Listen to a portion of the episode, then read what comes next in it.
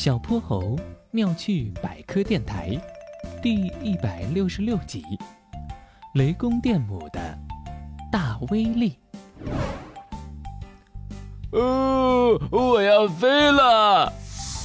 哼哼猪双手抓着绳子，身体随着秋千高高的荡在空中。他和小泼猴正在空地上荡秋千呢，阳光温柔的洒在他们身上，一来一回的身影伴着欢声笑语，让这个下午变得刚刚好。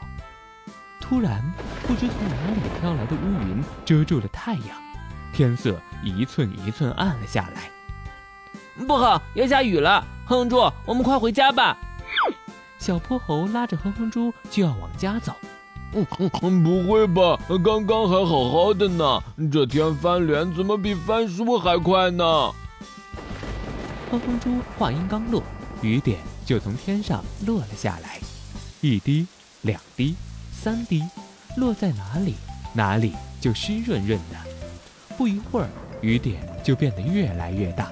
砸在了他们的身上，我的脑袋好像被雨砸的砰砰响了。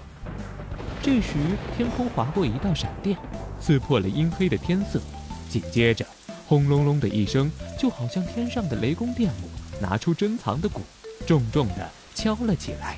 哼哼猪抓紧了小泼猴的手臂，小泼猴打雷了，我有点害怕。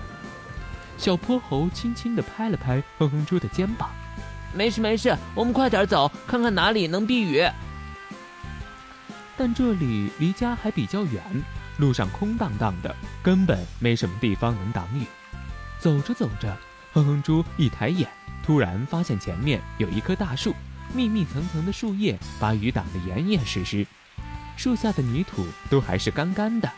太好了，小泼猴，前面有一棵大树，我们快去那躲躲雨吧。全身湿透的哼哼猪着急的想往大树下冲。慢着，哼哼猪，雷雨天是不能到大树下躲雨的。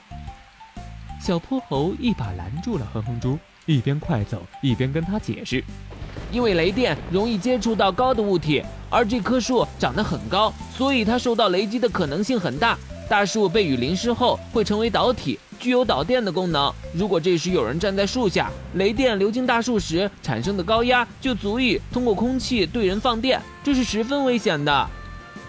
哼哼猪担心的缩回身体。那我还是继续淋着吧，我可不想被雷劈中啊。他们又往前走了一段路，终于，小泼猴和哼哼猪透过雨点看到了前方有一座屋子，他们立刻跑到屋檐下去避雨。两个人看到对方全身湿透的样子，不禁笑了起来。哼猪，你的样子实在太好笑了吧？你不也是一样？他们的笑声久久的回荡在屋檐下。